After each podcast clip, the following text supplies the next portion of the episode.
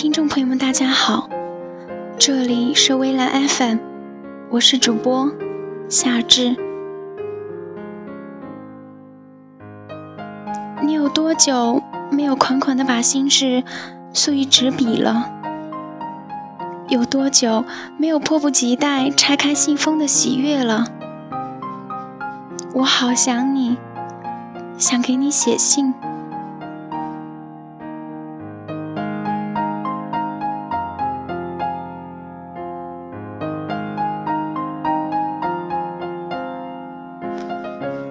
总会有人抱怨生活平淡乏味，缺少浪漫与惊喜。你试过写信吗？你不写信，怎么知道车、马、邮件慢不慢？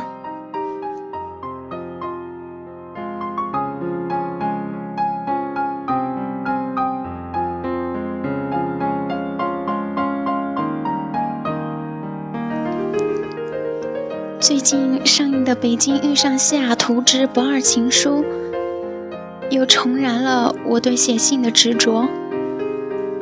影片中有一本起到决定性作用的书，名为《查令十字街八十四号》。陈建明先生翻译的版本得到很高评价。他就喜欢。不能立即传达，而必须句句寻思、字字落笔的过程。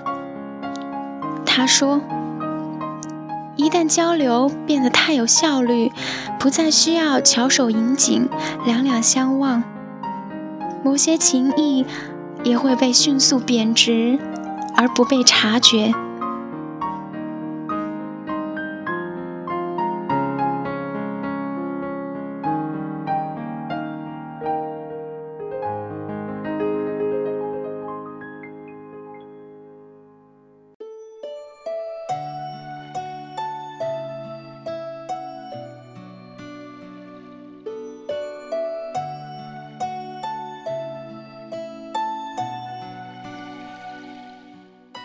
旧时的信件，就像一台时光机，挑一个温暖的午后，或者静谧的夜晚，当拂去表面的灰尘，去拆开它时，你便被那熟悉而神秘的朦胧感带回了。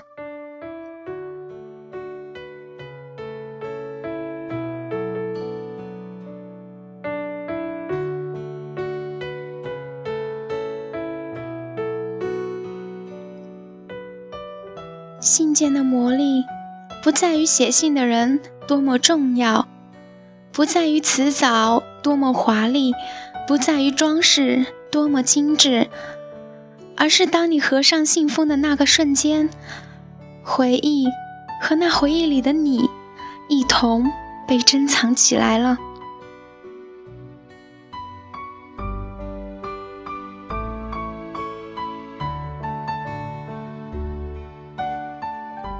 书信时代已逝，而书信不死。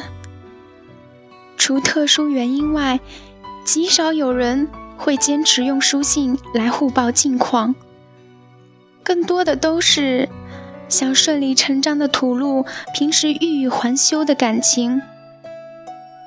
每个字，甚至每一笔，都是当下心境最真实的描述，浪漫。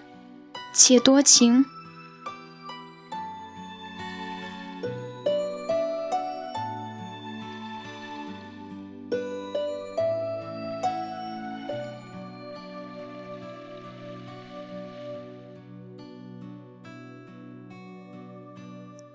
互联网盛行时，社交软件中断了艺伎梅花、渔船尺素的旧时光。却显得抽屉里蒙尘的书信弥足珍贵。通讯再发达，也少不了等待和期盼的美好。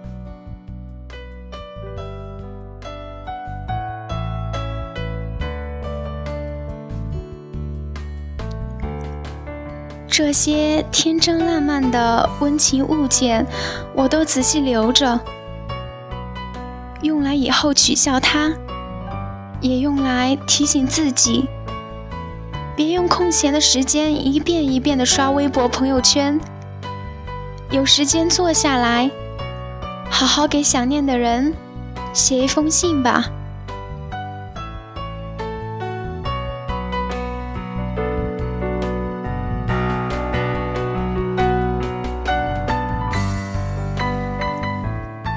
又是一年一度的五二零了，此刻，你想起了谁？